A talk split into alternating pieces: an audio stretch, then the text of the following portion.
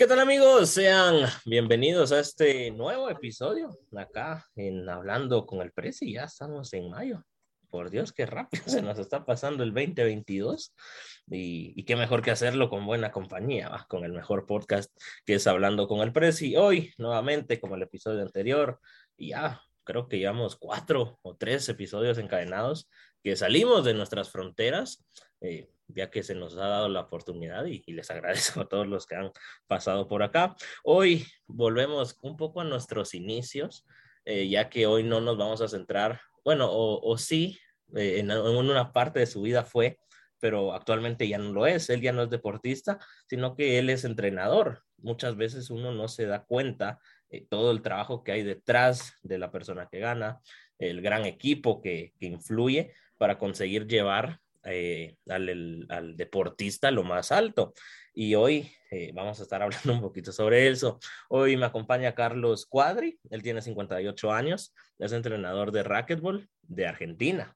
Así es, viajamos nuevamente a, tierras sudamericanas. ¿Y qué podemos mencionar acerca de, de Carlos? Pues hay varias cosas, la verdad. En 1987, él comienza como jugador y finalmente se retira en 2007. Eh, luego se da ahí un, par de años sabáticos y ya regresa como entrenador eh, de racquetball, que ya él nos va a estar ahí ampliando todos esos temas. Podemos mencionar que ya sus jugadores, siendo él entrenador, eh, han ganado medallas panamericanas, medallas sudamericanas, medallas mundiales, campeonatos panamericanos absolutos, entre otros torneos más que igual eh, Carlos nos va a estar ampliando ese tema más adelante.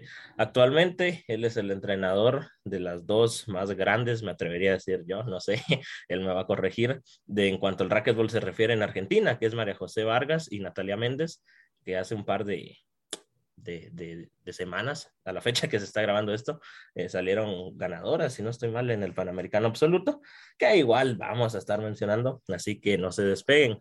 Eh, dentro también del deporte, podemos mencionar que, y esto me sorprendió, que Carlos admira a Manu Ginóbili, que es basquetbolista, y ustedes se preguntarán, ¿por qué va si él es basquetbolista?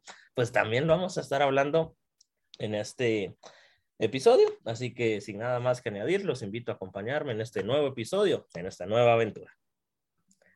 ¿Qué tal, Carlos? Bienvenido. ¿Cómo, cómo te encuentras? Hola, ¿qué tal? Buenos días. Este, me encuentro muy bien, la verdad que es un gusto hablar eh, contigo. Eh, realmente he estado hace poco en Guatemala, la he pasado muy bien, la verdad que me han recibido de la mejor manera, es la segunda vez que voy y realmente se siente ese calor que hay ahí en la gente, la verdad que estoy muy contento de poder hablar con ustedes. Eh, qué bonito se escucha cuando hablan bien de, de tu país y qué bueno que, que, te recibieron bien. Y, y, hoy es un episodio, o sea, ya hablé un poco del currículum de Carlos, de quién es Carlos y todo, pero en lo personal me hace mucha ilusión. ¿Por qué?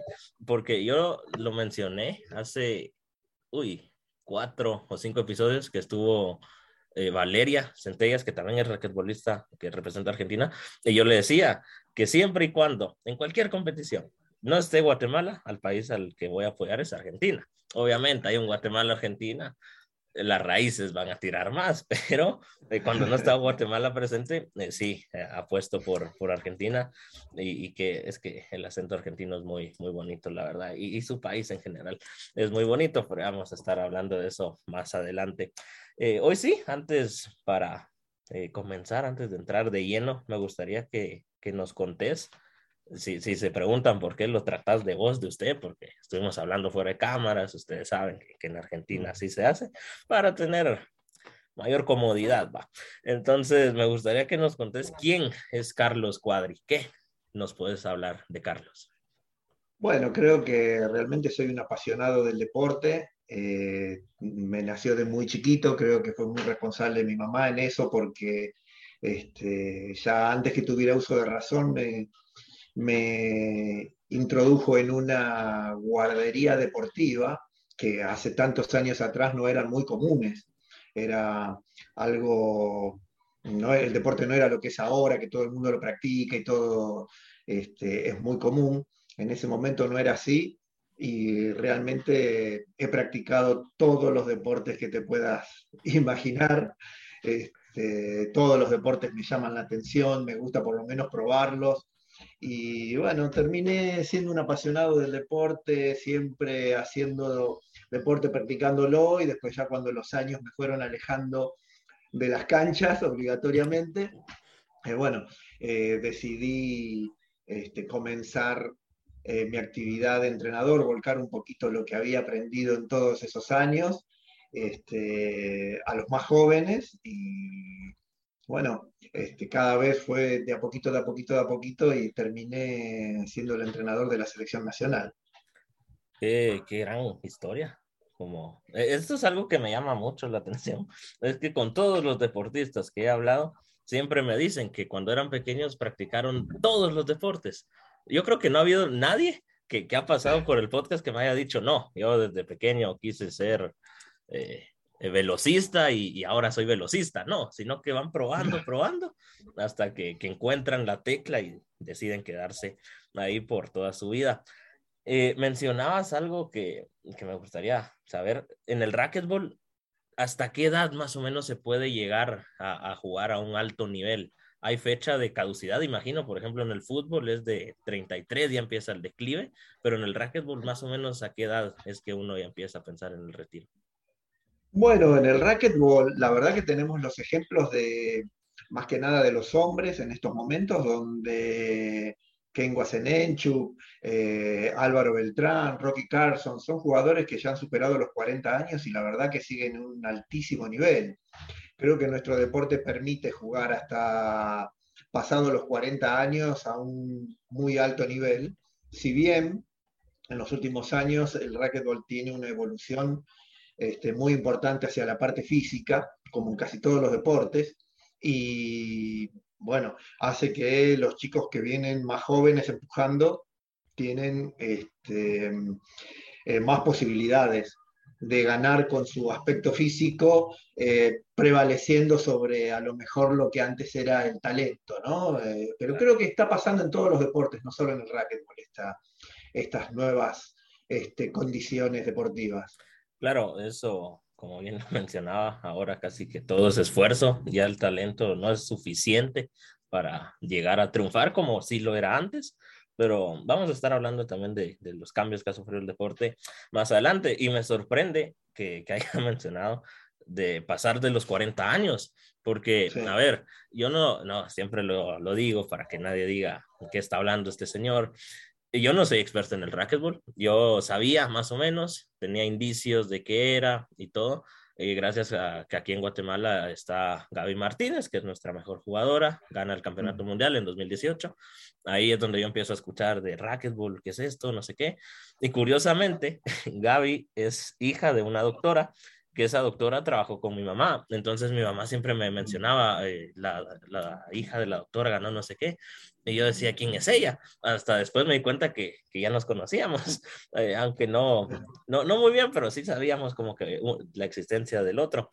Eh, yo en el Mundial de Racquetball, que se disputa acá en Guate, del 28, si no estoy mal, de noviembre al 5 o, o algo así, eh, de, de diciembre, y creo que fue el mayor porque también hubo un juvenil, me, me, sorprendió porque este deporte es muy rápido y me sorprende que aún a los 40 hayan personas que lo puedan disputar muy bien porque ahí no son segundos, yo siempre lo he dicho, ahí son microsegundos lo que se, lo que se lleva, o sea, es muy rápido y hay que ser muy veloz y, sorprendentemente hay atletas que sobrepasan los 35 y siguen teniendo más habilidad que yo, que tengo 19, pero ahí se muestra que son deportistas de alto rendimiento.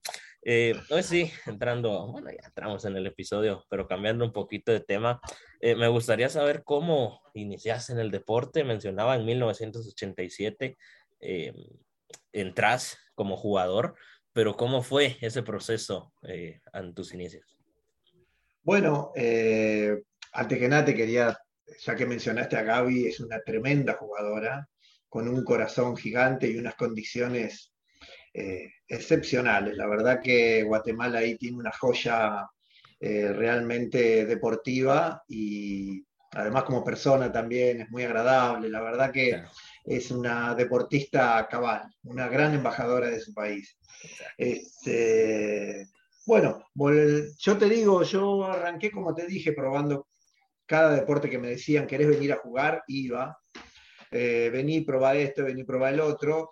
Siempre con mi deporte madre, que era el fútbol, como todo argentino, te imaginas que este, el fútbol desde la cuna se enseña básicamente. El fútbol lo jugamos en la calle, en la vereda, entre dos árboles, ponemos dos pulóveres en el piso y hacemos el arco, o sea, este, siempre como deporte madre, pero yo siempre me abría a cualquier otro deporte.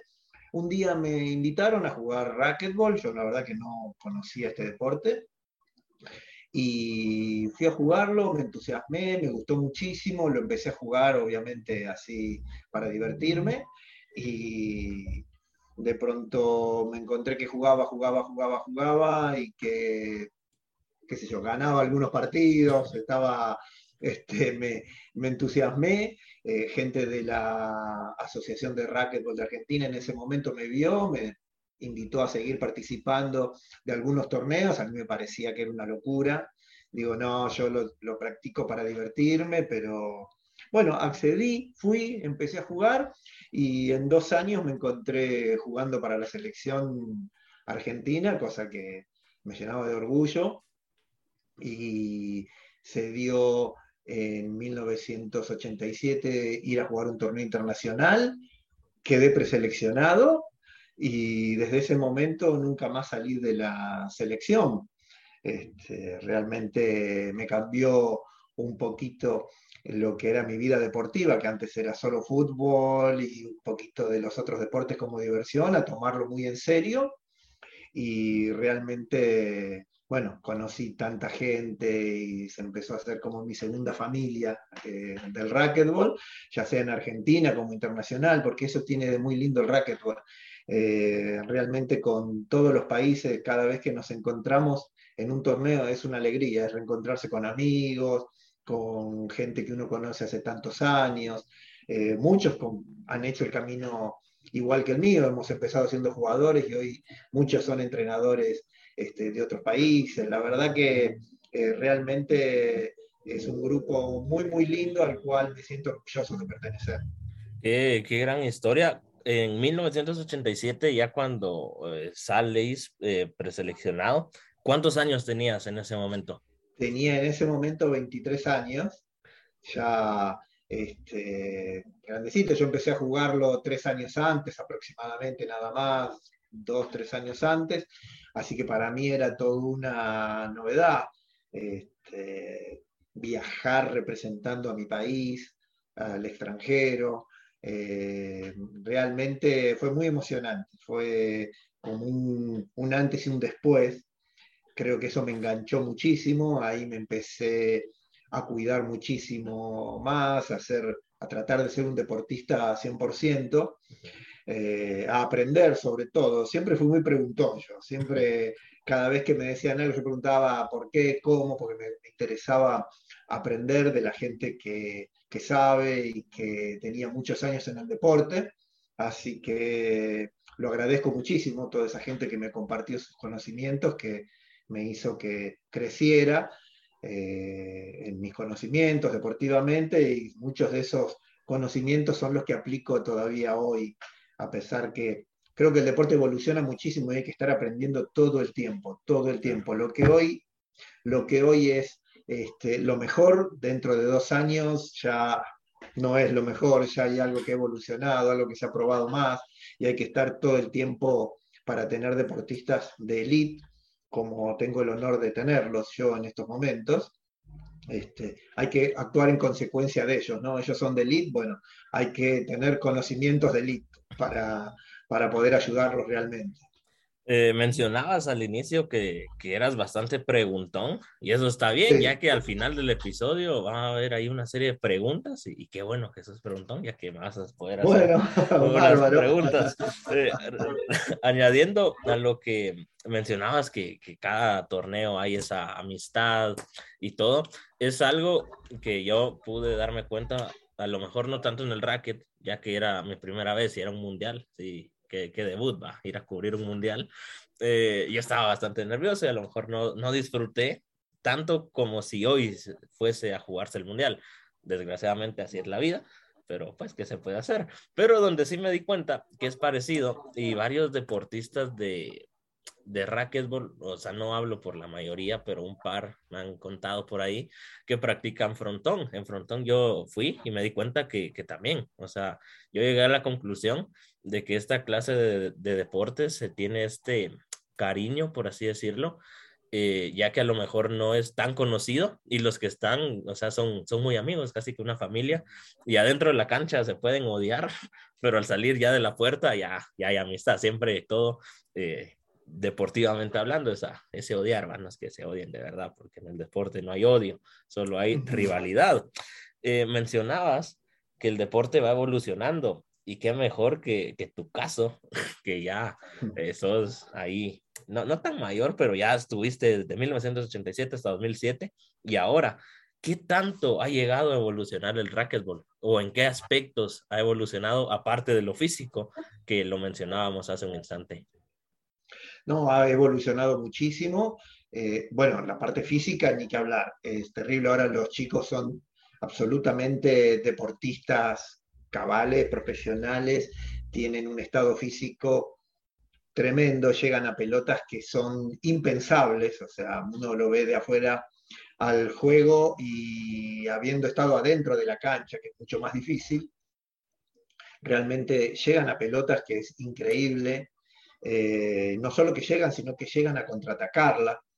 En eso ha habido una evolución gigante en los golpes, crean nuevos golpes. Eh, uno ve un partido de racquetball de hace 15 o 20 años atrás y parece que jugaran un poquito en cámara lenta, ¿no? Y los ve ahora y, y tienen un ritmo que vos decís, bueno, eh, ¿cuánto van a aguantar este ritmo? Y juegan partidos de más de una hora, hora y media, y a ese ritmo pegando fuertísimo, eh, sin decaer la intensidad.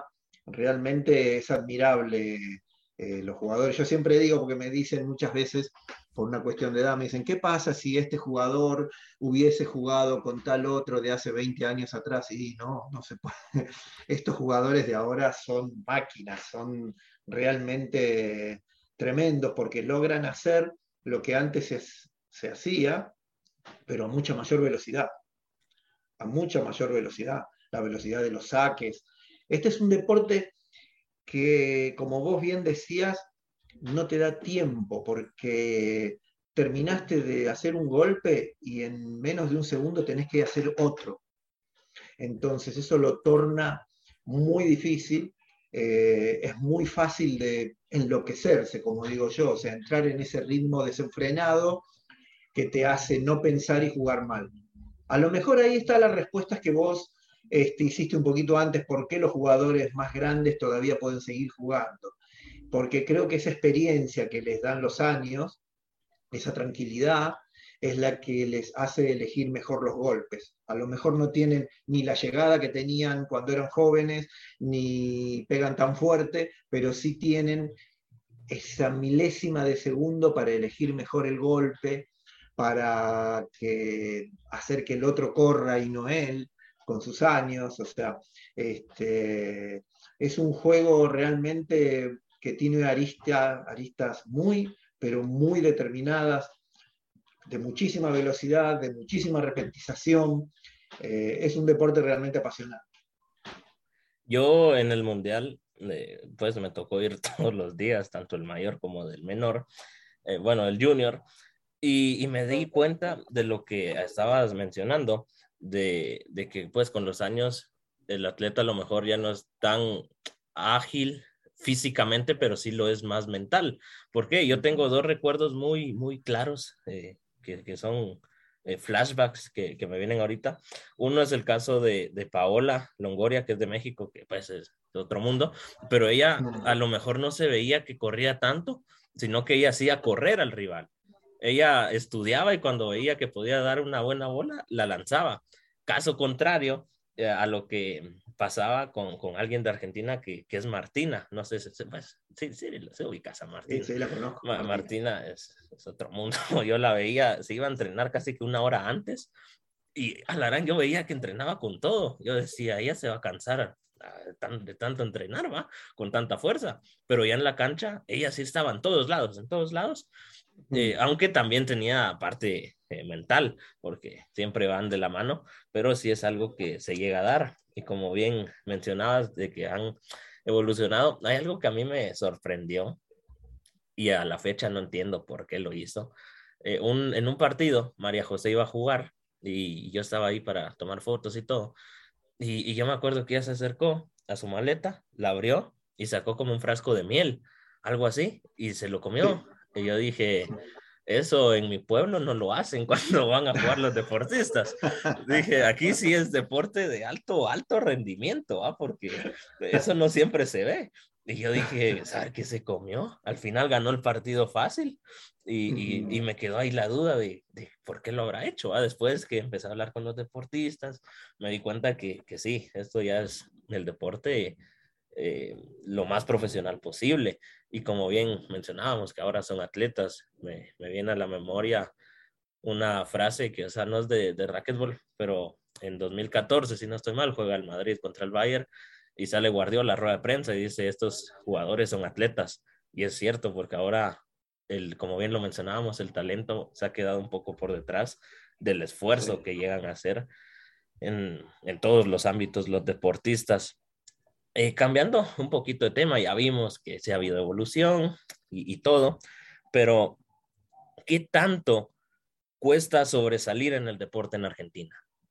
Si bien es cierto el mundo, eh, uno que está afuera, ve que el fútbol, como bien lo mencionabas, es el deporte rey, pero ¿qué tanto llega a costar a lo mejor si alguien quiere ser eh, nadador, por ejemplo, o si alguien quiere ser de tiro con arco? ¿Qué, ¿Cómo es el deporte en Argentina? ¿Hay apoyo? Eh, ¿Cómo es todo ese tema? Sí, sí, la verdad que, bueno, Argentina tiene muy buenos deportistas, la verdad que a lo largo de los años siempre se destaca más que nada en los deportes de conjunto, tanto en el rugby, en el básquet, en el fútbol, en el vóley. Eh, creo que hay genéticamente una muy buena, una muy buena base y que hay como una cultura del deporte. Entonces eso facilita que se pueda explotar al máximo las posibilidades de cada uno de los deportistas. Hay realmente eh, organismos, está la Secretaría de Deportes de la Nación, eh, que se encarga más del desarrollo, después está el Ente Nacional de Alto Rendimiento Deportivo, que ya se encarga más de los deportistas que van demostrando eh, ciertas este, aptitudes importantes, está el Comité Olímpico Argentino, o sea, este, hay diferentes organismos para los diferentes niveles de deportistas y realmente eh, si querés practicar deporte tenés dónde practicarlos.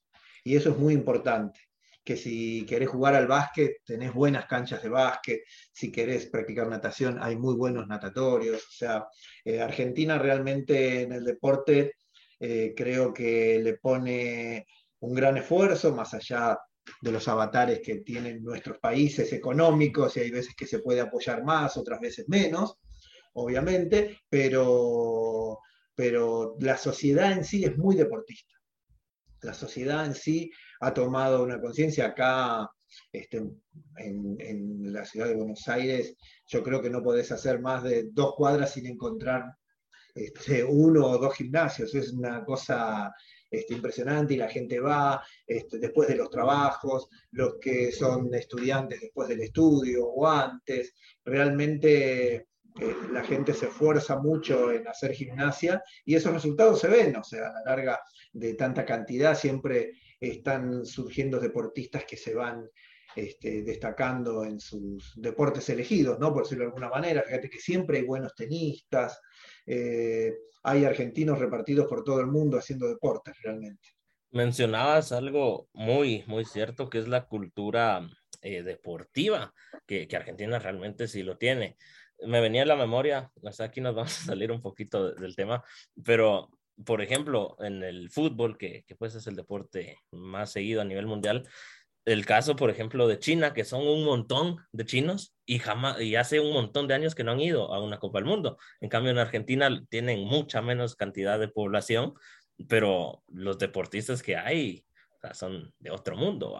Entonces, sí, sí es cierto eso de, de la cultura deportiva que, que, ustedes tienen y me gustaría saber qué, qué hacen ustedes para no solo tener cultura eh, deportiva, sino que también para sacar deportistas de alto rendimiento, porque por mucha cultura que uno tenga, pero a lo mejor no llega a triunfar, pero en el caso de Argentina, como bien mencionas, en todos los deportes hay uno o dos que es de Argentina y que está hasta arriba.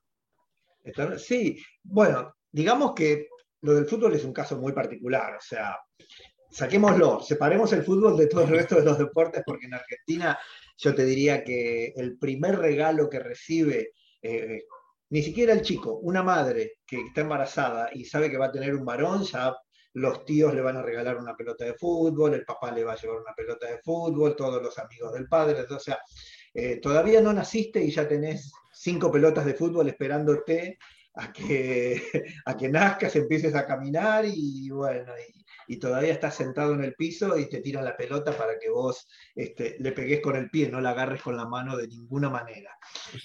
o sea que el fútbol es eso, entonces, este, eh, es así, estás en el colegio y estás esperando que suene el timbre del recreo para salir y jugar dos minutitos al fútbol con una pelota hecha con papel y cinta pegada, porque es así. El fútbol es la pasión, eh, la pasión total. Y después los otros deportes, bueno, porque creo que realmente eh, somos deportistas, los argentinos somos deportistas. Entonces, dedicamos siempre un espacio del día para practicar el deporte que nos gusta o el deporte que mejor hacemos. Entonces, a partir de ahí, de la cantidad de deportistas, eh, surgen, surgen, van surgiendo, se van destacando, y porque creo además que hay una muy buena cultura en lo que es toda la parte física, este, saber alimentarse, saber qué gimnasia hacer, creo que hay muy buenos profesionales entonces eso te ayuda mucho porque, como decíamos antes, la parte física es extremadamente importante. Entonces llegás a la edad, eh, digamos, donde ya empezás a, los 12, 13, 14, 15 años y llegás bien, llegás este, con fuerza, llegás este, eh, bien comido, entonces con conocimiento sabes cómo hacer, este, qué ejercicios hacer y qué no para tu deporte, y te este, ayuda mucho, o sea, salís con una muy buena base, una muy buena base. Es, es impresionante, la verdad, es que Argentina es cuna de, de ganadores, no solo de deportistas, sino que, que, de ganadores, y esa cultura está muy bien impregnada. Eh, me surgía la duda, ya que hablábamos un poquito de otros deportes, pero ahora centrándonos otra vez en el racquetball, por poner el ejemplo, no sé, eh, perdón si digo algo fuera de lugar, pero si no estoy mal, Argentina en el fútbol tiene una gran rivalidad con Brasil con Uruguay, con, con Inglaterra tal vez. A esos tres serían, aunque Inglaterra son temas fuera deportivos, pero digamos que hay, hay eh, cierto conflicto entre estos tres países en cuanto al fútbol se refiere. En el racquetball, Argentina, ¿quién es su clásico rival? ¿Quién sería el Brasil del fútbol para Argentina, para Argentina en el racquetball?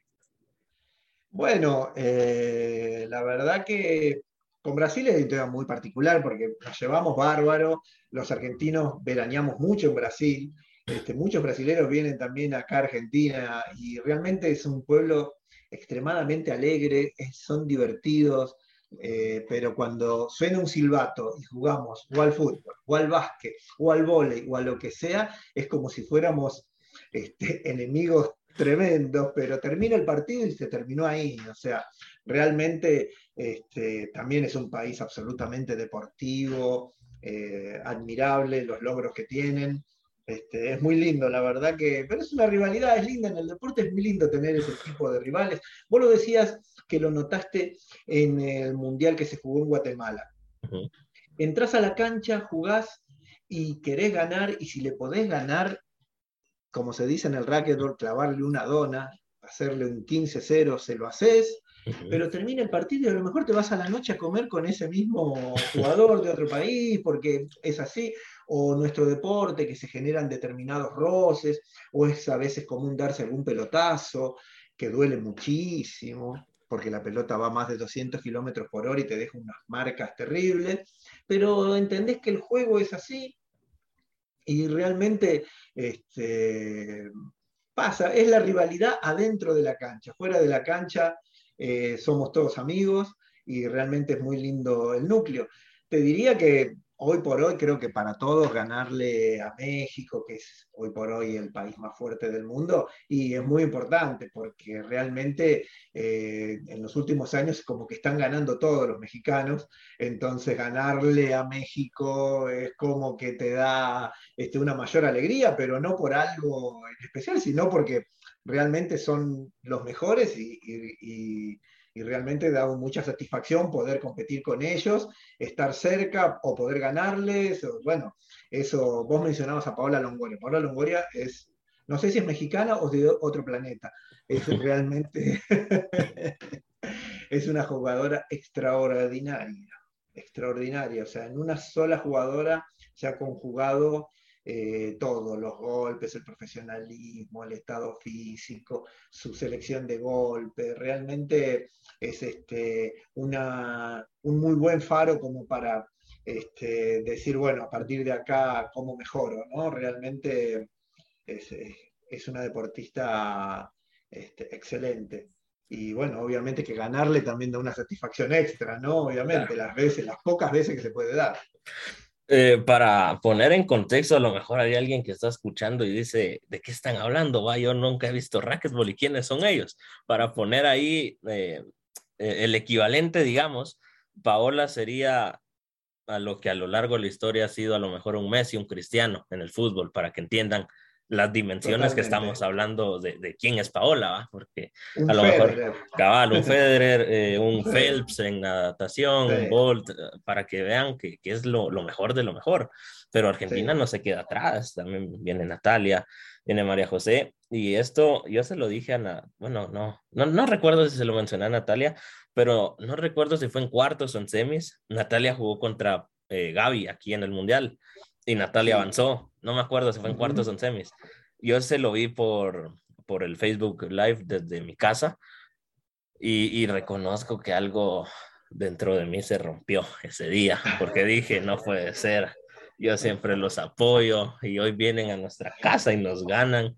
Sí, me dolió, lo reconozco.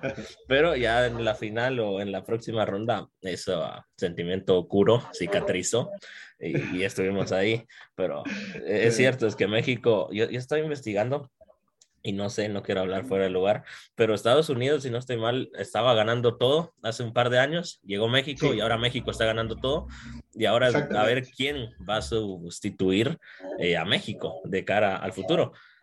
Ojalá que seamos nosotros.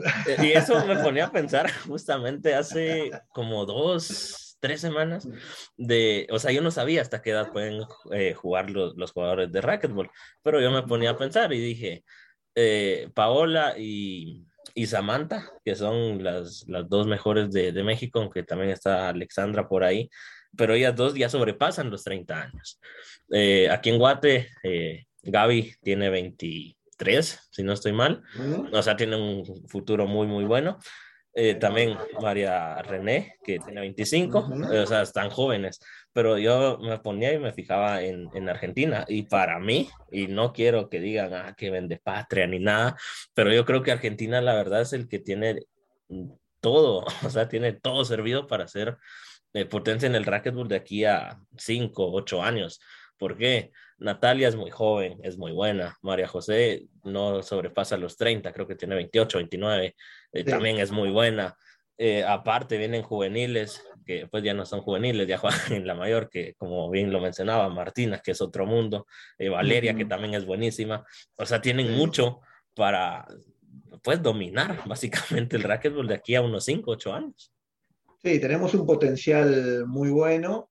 Realmente son jugadoras todas muy talentosas. Eso este, contrariamente a lo que decíamos hace unos minutos atrás, para mí es muy importante que el deportista sea talentoso, porque creo que el talento, eh, naces con el talento. O sea, eso es genético.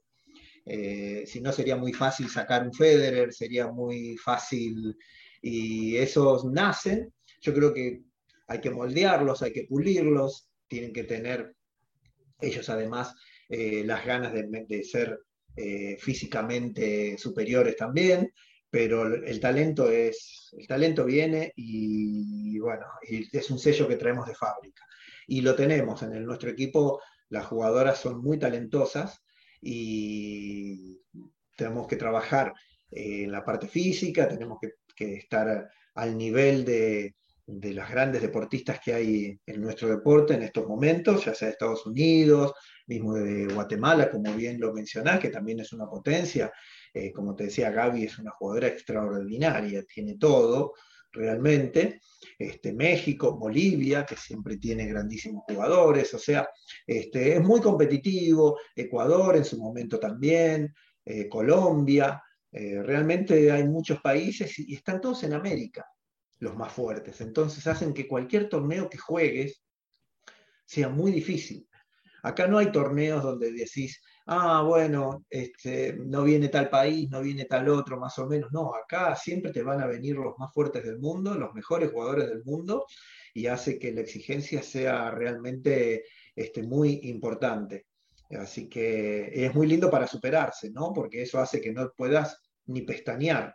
Eh, terminaste de ganar un torneo y ya tenés que pensar en el próximo, a ver, porque te das cuenta que los otros jugadores también evolucionan. Eh, es una carrera constante. Acá no podés parar en boxes un minuto. O sea, parás en boxes y te sacaron dos vueltas. No, no podés. Eso es muy cierto, que es muy, o sea, ayuda a todos, que, que todos tengan un alto nivel, porque ¿de qué va a servir? Eh, a lo mejor estar jugando contra un rival débil que le va a ganar uno siempre 20-0 eh, que no te va a ayudar a progresar como deportista, en lugar de enfrentarte a lo mejor al mejor del mundo en ese momento y a lo mejor perder, pero va uno ganando experiencia para el próximo torneo y el próximo torneo y así nos vamos sucesivamente. Sucesivamente, claro, no, no, es, eh, mira, nosotros ahora terminamos de, jugar el Panamericano que se jugó en Bolivia, en la ciudad de Santa Cruz de la Sierra. Y ha habido partidos que han sido batallas entre los países, realmente partidos, como te decía, una hora, una hora 45 jugando a un nivel altísimo, con un desgaste físico descomunal, así que, y los deportistas lo están soportando y jugando dos o tres partidos por día. Realmente, eh, como yo digo, o sea, hoy por hoy el racquetball es un deporte de altísima exigencia altísima exigencia comparable con, cualquier otro deporte súper profesional, realmente.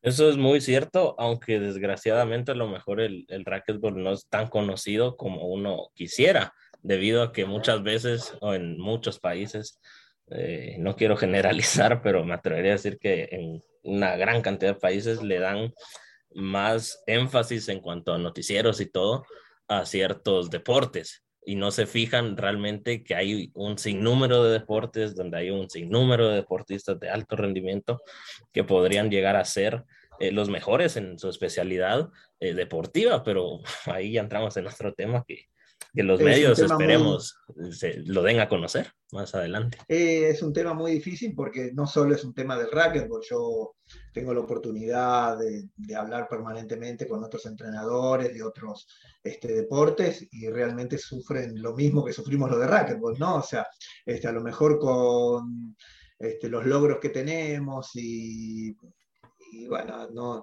no, se reflejan en la prensa como, como algunos otros deportes, pero bueno, la pasión es la pasión y la seguimos llevando y empujando y para nosotros el racquetball es nuestro mundo. Entonces, este, tenemos la esperanza que con los años cambie y bueno, este, trabajamos en esto duro, la verdad que le ponemos todo, los deportistas le ponen todo y viste cómo es, por ahí en unos años este, somos más conocidos. Hoy por hoy sabemos que somos un deporte que nos cuesta mucho este, salir en, los programas acá. Este, en Argentina nosotros ya llevamos dos Juegos Panamericanos ganando, siendo multimedallistas. Entonces, nos fue muy bien en, Toronto 2015, nos fue excelente en Lima 2019, eh, hemos ganado un montón de medallas y ahí sí, por ahí tenés tus, tus cinco minutos de, fama en, los programas deportivos, pero después sabemos que, cuesta, cuesta, cuesta muchísimo. Es un poquito injusto a lo mejor para los deportistas que se sacrifican tanto y bueno, no obtienen el mismo resultado, pero bueno, este, esto es racquetball, sabemos que es así. Y, y, es triste porque no estamos hablando a lo mejor que, que es el ganador de un torneo nacional, que también para ser el mejor de tu país tiene su mérito, pero estamos hablando que a lo mejor es el mejor del, del mundo en algún mundial, en algún panamericano, y, y, no se le da ese énfasis que se debería, porque a lo mejor no se tiene tan dimensionado eh, pues que no cualquiera iba a ser el mejor de a nivel panamericano, pero esperemos que en un futuro esto cambie, aunque cuesta, pero vamos a ver qué sucede. Mencionaba eh, Toronto 2015, yo eh, hice mis tareas, investigué un poco, si no estoy mal, Argentina en esos juegos consigue una medalla histórica, si, si, no quiero hablar fuera de lugar. Y aparte me, me encontré con una anécdota muy, muy graciosa que más adelante vamos a hablar, pero me gustaría hablar sobre esa medalla. ¿Cómo fue Toronto 2015 para Argentina en el racket? Bueno, fue realmente para nosotros muy importante porque María José ganó dos medallas de plata, cosa que para nosotros fue todo un logro este, impresionante porque lo trabajamos muchísimo, porque había rivales extremadamente fuertes porque eran las primeras medallas panamericanas en racquetball que realmente antes de los Juegos sabíamos que teníamos posibilidades, pero estábamos dentro de, un bolillero donde había muchísimas jugadoras que podían este, ser medallistas. Realmente este, fue la coronación de un esfuerzo gigante. Eh, María José era muy jovencita, y realmente con los deportistas jovencitos siempre hay que, hay que ver cómo reaccionan ante este, esa, responsabilidad tan grande de jugar además no solo contra los mejores jugadores del mundo, sino en esas ¿no? No es lo mismo jugar, como decías vos, en cualquier torneo que en un juego panamericano, donde estaban todos los ojos puestos en ella, donde se iban ganando los partidos y realmente era este, bueno, cada uno era un pasito más, un pasito más, un pasito más. Era realmente, este, fue emocionante, fue emocionante, inolvidable. Van a pasar los años y no nos vamos a olvidar nunca de todas las cosas que vivimos y bueno, las lágrimas después de, este, de haber conseguido el objetivo. Ella, además, este, tuvimos una circunstancia que como decía, se puede dar, nuestro deporte tiene cierto rasgo de violencia y ella recibió un raquetazo en la cara que este, tuvo que ser atendida este, por los médicos, eh, realmente parecía que no iba a poder seguir jugando, siguió jugando, ganó ese partido, o sea, hubo, hubo varias cosas que hacen que ese torneo haya sido muy particular, muy especial para nosotros la anécdota que dije que era graciosa no fue esa del raquetazo. A lo mejor alguien dijo, ah, Aaron se está refiriendo a eso, pero no. Yo me, me topé con una imagen y me metí a leer la nota y, y, no sé, acá le voy a pedir ayuda a Carlos para que, que me ayude a, hablar la verdad. Si no estoy mal en algún partido, no recuerdo en qué instancia, eh, María José tenía que jugar con una camisa, ya sea que dijese Argentina o ARG, pero ya no tenía camisa de esas. Entonces, según la nota, yo dije, porque había una foto ahí, y dije, ¿por qué están así? Va? Entonces, ella no tenía camisa. Y, y, y, usted le termina dando su camisa y María José juega con la camisa de su entrenador, que le quedaba más grande, pero ahí se la arregló y terminó ganando porque creo que la rival se retiró, algo así. Y, y, no sé, me gustaría que nos contés cómo fue esa anécdota que yo cuando la leí dije, esto nunca lo había visto. Sí, fue muy... Este, eh, nuestra, el racquetball, la Federación Internacional tiene un reglamento que dice que eh, la palabra Argentina, o bueno, del país que uno representa, tiene que estar en la espalda. Entonces, nos habían dado eh, nuestro comité las remeras este, para disputar esos partidos y decían Argentina acá en el pecho, no en la espalda. Entonces, no íbamos a poder jugar, íbamos a quedar este, descalificados sin poder jugar el partido y la única alternativa que había, no teníamos otra remera. Dijimos, bueno, yo tenía una remera puesta que decía Argentina en la espalda, pero imagínate, yo soy talle XL y María es S.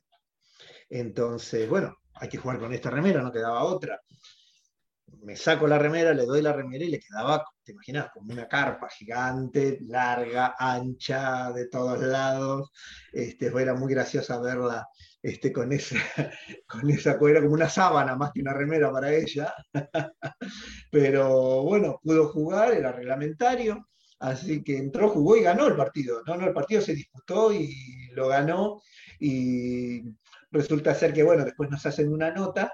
Yo me había puesto un chalequito que tenía simplemente, este, pero bueno, para hacer la nota me pidieron que me sacara el chaleco y ella este, eh, con esa remera tan, tan grande. Y lo curioso fue que acá uno de los canales más importantes de Argentina en el deporte, que es Teis Sport, que cubría los juegos, este, hizo esa nota y nos hicieron este, ver al otro día que había sido la nota más vista eh, ese día en el canal, cosa que era absolutamente sorprendente para nosotros, ¿no? Una nota de color y en más de racquetball, habiendo tantos deportes, que haya sido la nota que más se había este, visto ese día en el, canal. La verdad que fue, fue entre cómico.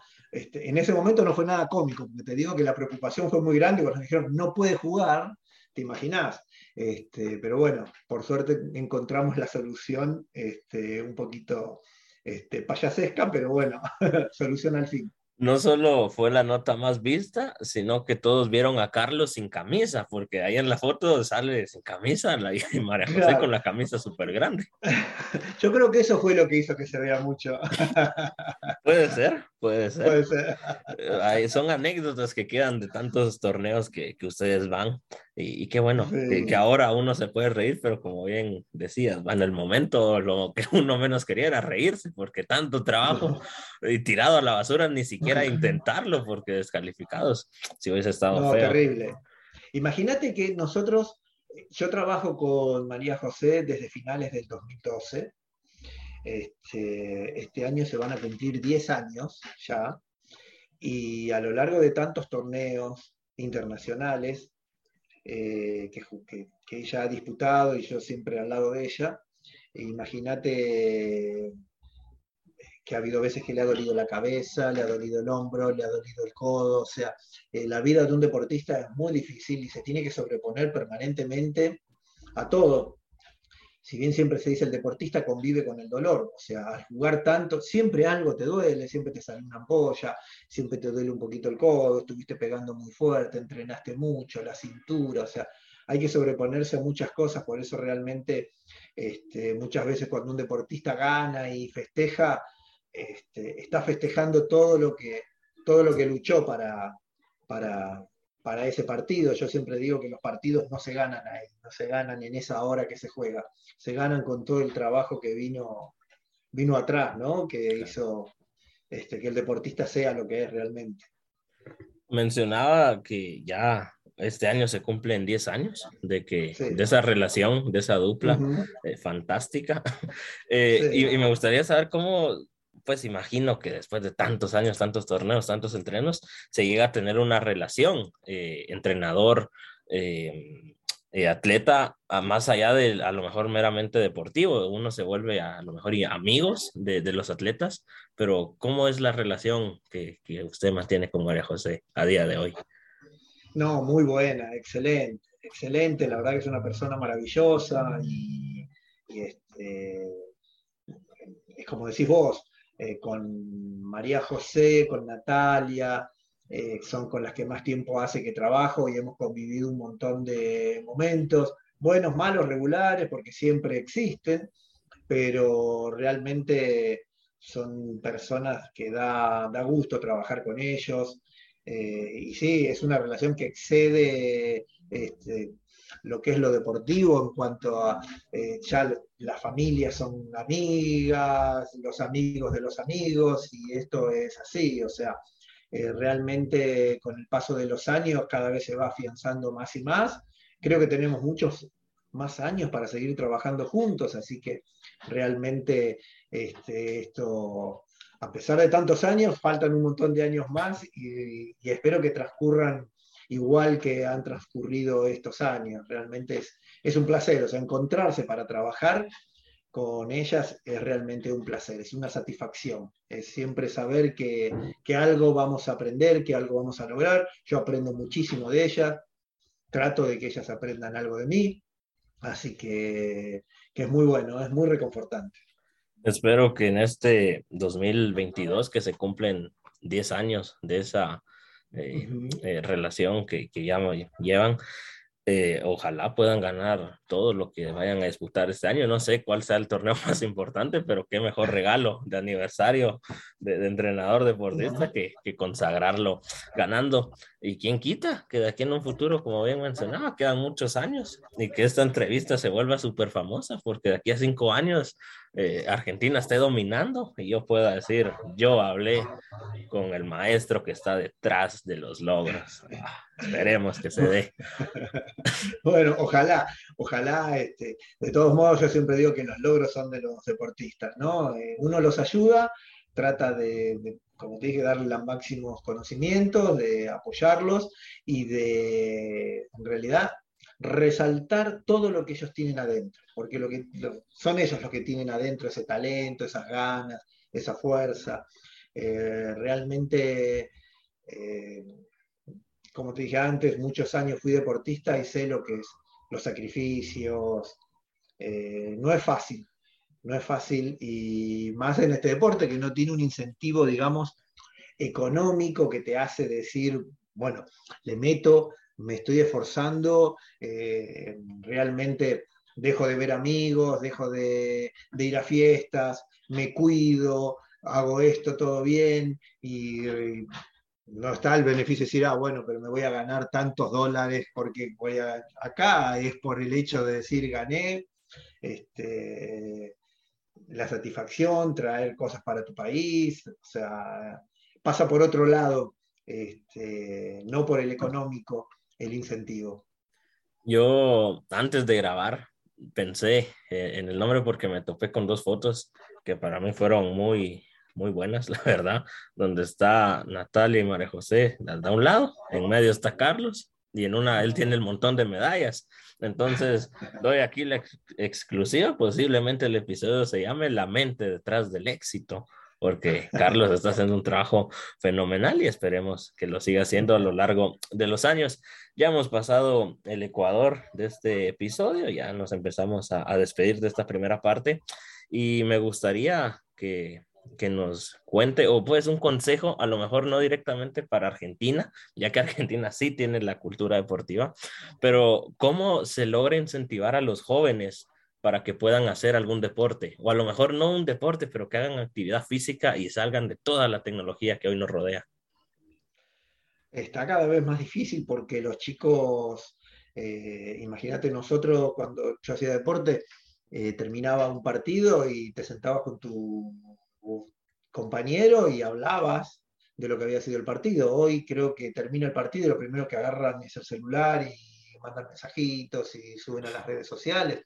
No digo ni que sea ni mejor ni peor, simplemente eso es, la evolución que se viene en todo y bueno, estamos inmersos en esa realidad. Eh, no es fácil, pero yo creo que los chicos en la medida que van viendo que progresan, que se destacan, eso los motiva a querer seguir practicando el deporte. Entonces, Sé que no es para todos porque hay que tener condiciones, no solo hay que tener ganas. Eh, como decía antes, el talento uno lo trae, pero la mejor manera es incentivarlos, creo yo, a que hagan deportes, este, no exigirles que hagan determinado deporte, tienen que hacer el deporte que, que les gusta realmente. Eh, no presionarlos, no, vos tenés que hacer este deporte porque a mí me gusta, no, no es porque a mí me gusta, tiene que hacer el que le guste. Y de esa manera creo que va a tener más posibilidades de destacarse, de crearse un grupo de amigos, de querer ir, a lo mejor no solo para ganar, sino porque está con otros amigos y divertirse, y de esa cantidad de deportistas o de proyectos va surgiendo van surgiendo los mejores, los que se destacan, y el que no se destaca, bueno, igualmente hizo mucho deporte y seguramente también le viene muy bien para, para su vida futura. Eh, el deporte es bueno, el deporte es, siempre es bueno, siempre ayuda, siempre es mejor hacer deporte que hacer cualquier otra actividad, ya sea sedentaria o lo que fuera, el deporte eh, siempre es bueno. Y si se hace con conocimientos, mejor, porque te da la posibilidad de mejorar. Y como se desprende, si vos mejorás, te destacás, más te gusta, más lo haces, y va siendo una rueda, un círculo virtuoso que va haciendo que tengas más ganas de, de practicarlo. Muy buen consejo porque eso es verdad. Ahora las generaciones nacen con, con, la tecnología ya en las manos. Ahora ya no se les da un balón, como bien mencionábamos hace ratos. Ahora se les da un teléfono y, y cuesta sacarlos, pero de verdad, nos dimos cuenta ahora con la pandemia que estar bien físicamente te ayudaba a no contagiarte, bueno, a no que no fuese tan grave y, en el deporte, como bien lo mencionaba, no solo para trascender, que también, pero en, en, la vida diaria a uno le ayuda a mantenerse bien, ya que si el cuerpo está mal, es nuestro medio de transporte, ¿no? Entonces, se, complicaría.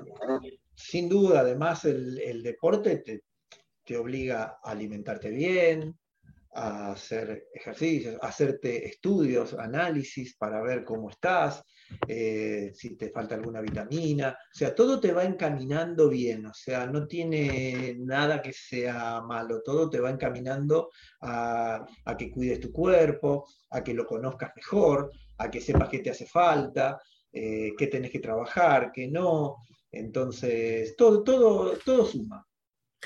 Eso es muy cierto. Y ahorita que usted mencionaba eso, yo ya hace un montón que no voy al médico, me da miedo la verdad, hacerme exámenes. Yo, yo hace años que no me hago porque digo, capaz sale algo malo, mejor vivir con él que, que no saberlo. ¿va? Pero no, no, no, no hagan como yo. Vayan al doctor, háganse sus exámenes, hagan deporte.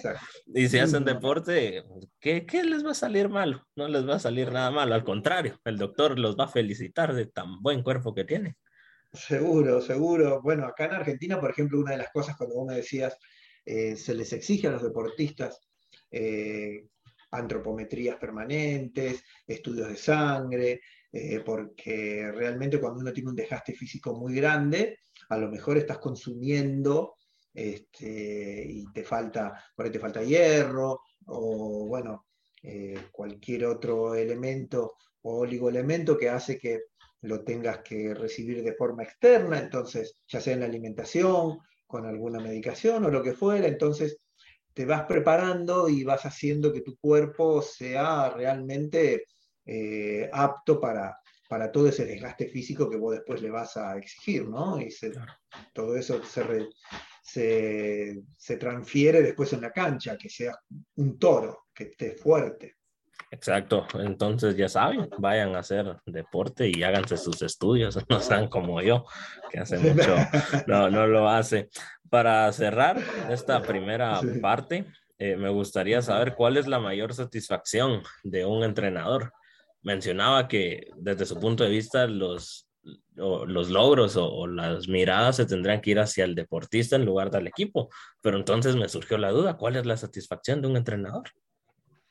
Mira, la verdad que la satisfacción que yo siento, así te diría, me reconforta muchísimo es cuando veo que los jugadores están convencidos de lo que están haciendo, que lo hacen con placer, que les interesa aprender, porque siempre pienso que es importante que lo que ellos hacen lo hagan con un conocimiento, lo hagan eh, sabiendo que esto que estoy haciendo hoy me va a servir para mañana, pasado, para, para más adelante.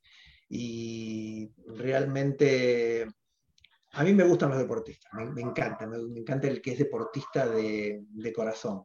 Entonces, eh, ver que ese deportista va logrando sus metas, eso es lo que realmente me, da un placer eh, gigante, eh, haber aportado, aunque sea un poquitito, a ese logro, a que realmente con el paso de los años sienta que ha mejorado. Siempre que sea lo máximo que puede ser. Cada deportista tiene que lograr ser lo máximo que puede ser. Qué, qué bonita motivación. Yo, eh, investigando un poquito sobre el invitado del día de hoy, me topé con una página, creo que era del Comité Olímpico Argentino, y decía, no, no recuerdo, era sueño o algún sinónimo, y decía darle medallas de oro al país y, actualmente lo está haciendo. Entonces, mm. eh, nada, solo queda hacerlo. Un invitado me dijo, lo difícil no es llegar, sino que es mantenerse. Y realmente eso es lo que...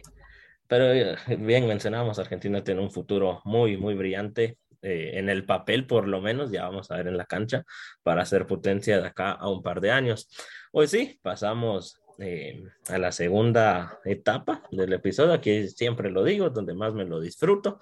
Voy a hacerle preguntas, porque a lo mejor no son cinco, a lo mejor son más, muy posiblemente sean más, pero eh, me tiene que responder lo primero que se le pase por la mente. Después vamos a cambiar roles y ahí me va a poder preguntar. Primera pregunta. Argentina eh, al mundo es conocida por el fútbol y por los mates y, demás gastronomía. Y me gustaría saber, para Carlos, ¿los mates deben ser dulces o amargos? Como dulce. Ok. Siguiente pregunta. Acá a lo mejor, después de hacerle esta pregunta, jamás me vuelve a hablar porque le voy a recordar algo no tan bueno. ¿Qué final le dolió más a Argentina? Perder, la del Mundial 2014, Copa América 2015 o 16. Eh, creo que la del 2014. Era, perfecto ganar la Copa del Mundo, Messi se coronaba y en Brasil encima. En Brasil, además. Era, lo, era el plus que, les daba, pero desgraciadamente teníamos, no, dio. Teníamos para hacerle cantitos de fútbol por 10 años seguidos. No, 10 años no más, 30 años. Pero se quedaron muy, muy cerca y encima que Brasil fue, fue humillado 7-1. Qué, qué partidazo ese. Siguiente pregunta, complete la frase. ¿Argentina es?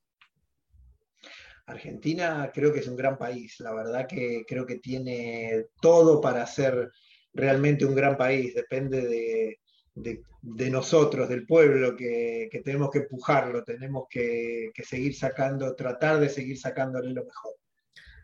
Eh, siguiente pregunta, yo investigando vi que es futbolero y específicamente ahí de, un equipo que no, yo no voy a ser el que lo mencione, va a ser él si él quiere, pero no es mentira para nadie que Argentina tiene, desde mi punto de vista, la mejor hinchada en cuanto a selección, pero en cuanto a clubes, ¿qué equipo tiene la hinchada más grande?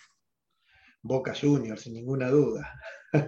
Ya sabemos. Estoy de Boca eh, por el hermano de mi mamá que me llevó de muy chiquito a la cancha y siempre fue locura que tuve, o sea, soy muy futbolero, muy hincha de boca, muy hincha de boca.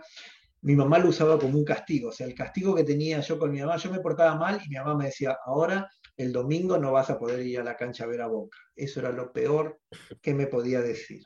Era terrible para mí ese castigo.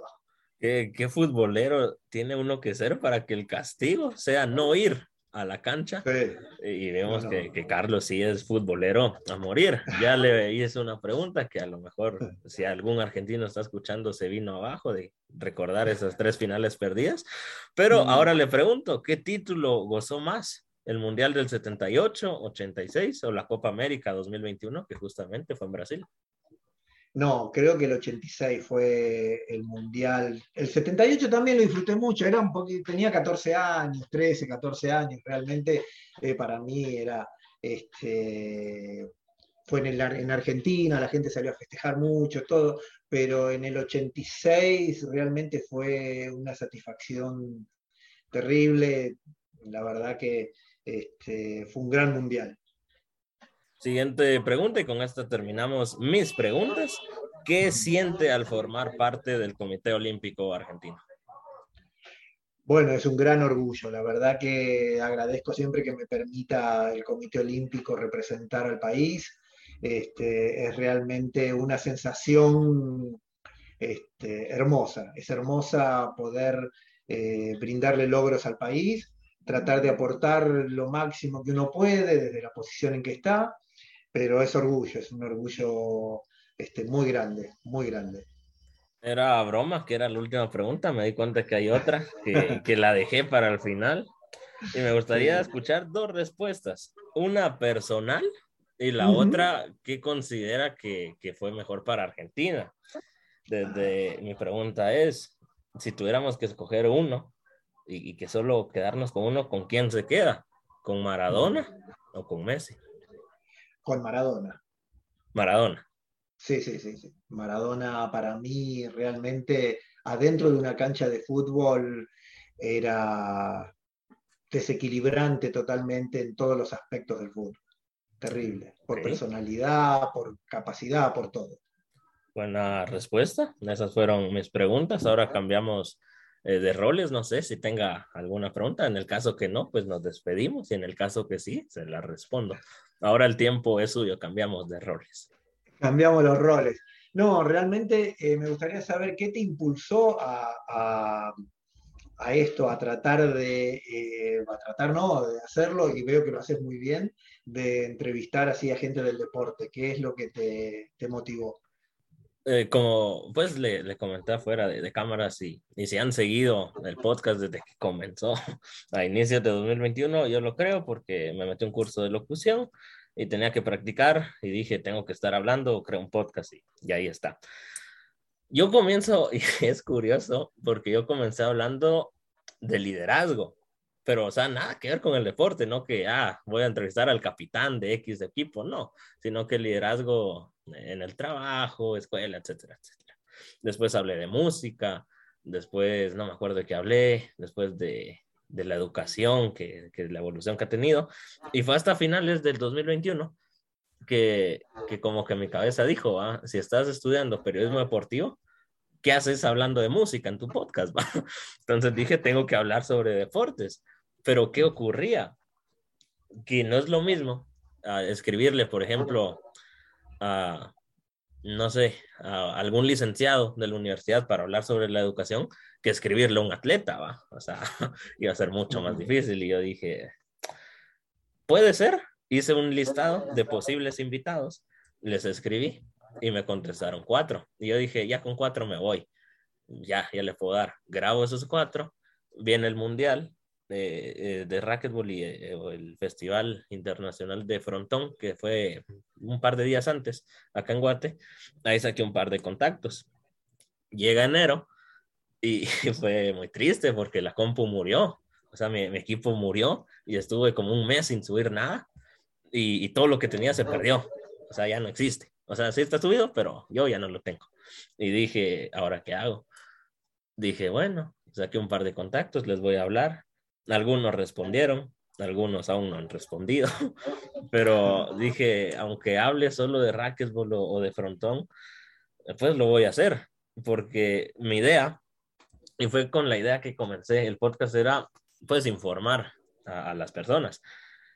Y si hablamos del deporte, dar a conocer a los deportistas y, y, a deportes que a lo mejor no se les da tanta, eh, tanto auge en el país que lo estén escuchando. A día de hoy, eso es lo que me, ha motivado y, y, lo que aún me motiva más es que los atletas digan que sí. Hace tres episodios, creo, tuve aquí a una periodista de España. Yo cuando me iba a imaginar estar hablando con un español que estaba estudiando lo mismo que yo, pues. Entonces, si yo digo, si esas personas dicen que sí, eso porque no se dieron cuenta dónde se están metiendo o porque investigaron y dijeron, ah, sí, sí, sí es de fiar este señor, vamos a, ir a, darle una entrevista, pero eso sería la motivación. No sé si tenga alguna otra. Podría. La verdad que te felicito porque realmente veo que lo haces con, con, toda la pasión, como te decía, me encanta la gente que hace las cosas con pasión, así que, y lo haces muy bien. Y de paso aparte te agradezco muchísimo que este, esta nota donde me permitiste contar un poquito de, las cosas que me ha tocado vivir en el deporte. Agradecer a tu pueblo, Guatemala, que realmente las dos veces que fui me hicieron sentir como en casa. Espero volver este año porque parece que el Mundial eh, Juvenil se va a volver a hacer en, en, Guatemala, así que en el mes de noviembre, así que espero volver este, por allá, verte personalmente, este, cubriendo y cualquier cosa que necesites a tus órdenes, eh, ya sea eh, conmigo, con el equipo argentino, contá con nuestra colaboración si es que, que de algo te podemos ayudar. Gracias por, por esas palabras y por lo que decía y entendía. Ya no hay más preguntas, ¿verdad? Podemos pasar a la parte final. No, no sé. Sí, pasamos. pasamos. Y esperemos que, que, el Mundial del Juvenil, se, si se vuelve a hacer aquí, estaría muy bien. Aunque no sé si vendrían personas que yo conocí, porque si no recuerdo mal, el año pasado dieron chance digamos, era sub-18, pero aún los que tenían 19 podían competir por la pandemia.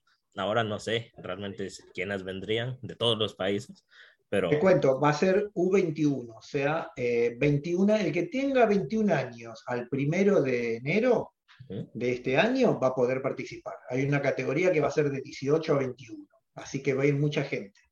Y hablando de, Argentina, ¿quiénes irían? de, Argentina? Eh, Valeria y Martina Katz.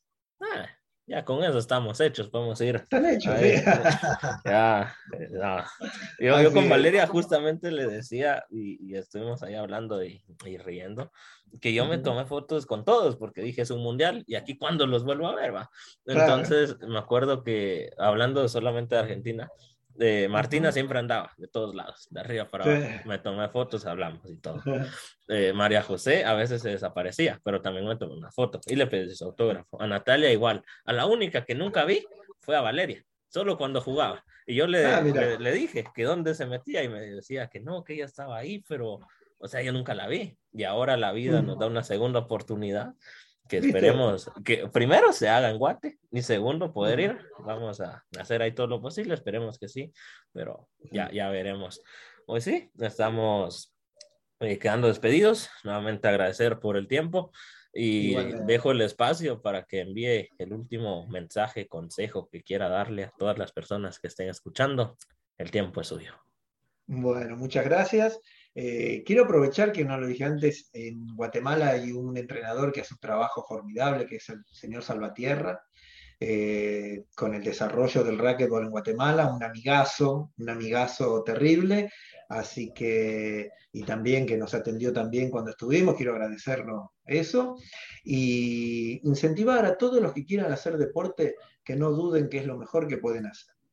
No, no se queden con las ganas de hacer algún deporte sea racquetball, fútbol, básquet, vole, el que sea, pero que no se queden con las ganas, que lo practiquen, que lo hagan, que le metan mucha fuerza y que quien les dice, a lo mejor tienen un talento oculto que no sabían que existía y comienzan a destacarse, a poder representar a su país, que es una sensación sensacional. Así que eso es lo que este, me gustaría para las nuevas generaciones, que dejen un poquito el celular y agarren una pelotita de lo que sea eh, y le den para adelante.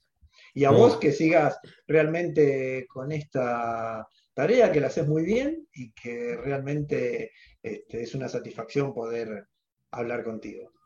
Gracias por el consejo y muchas gracias por esas palabras. Sí, sí me sorprendió, pero se lo agradezco. Hoy sí, estamos llegando al final de este episodio. No está de más mencionar, ¿verdad? E invitar, eh, seguir las cuentas Spotify, YouTube, Instagram y TikTok, como hablando con el Prezi. TikTok está reviviendo Yo hace varios días, lo, meses lo creé, murió, pero está resurgiendo, así que pueden seguirlo y en Instagram también y en Spotify. Y si no usan Spotify, está en Google Podcast también, está en, en YouTube, pero, o sea, síganlo, de verdad, no les cuesta nada. O sea, un, un follow no, no les hace daño a nadie.